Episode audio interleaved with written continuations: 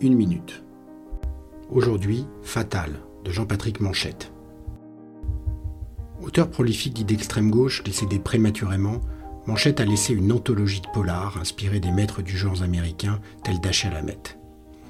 Il dissèque avec une précision chirurgicale le comment, c'est-à-dire les actes, les actions, les situations, en s'intéressant rarement au pourquoi, c'est-à-dire les motivations ou les états d'âme.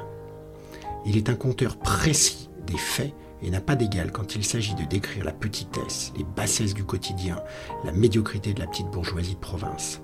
Il y a du chabrol dans son œuvre. Ce roman qui met en scène ce qu'on pourrait appeler de nos jours une tueuse en série, toutefois elle n'est ici que motivée par l'argent, n'échappe pas à son manifeste.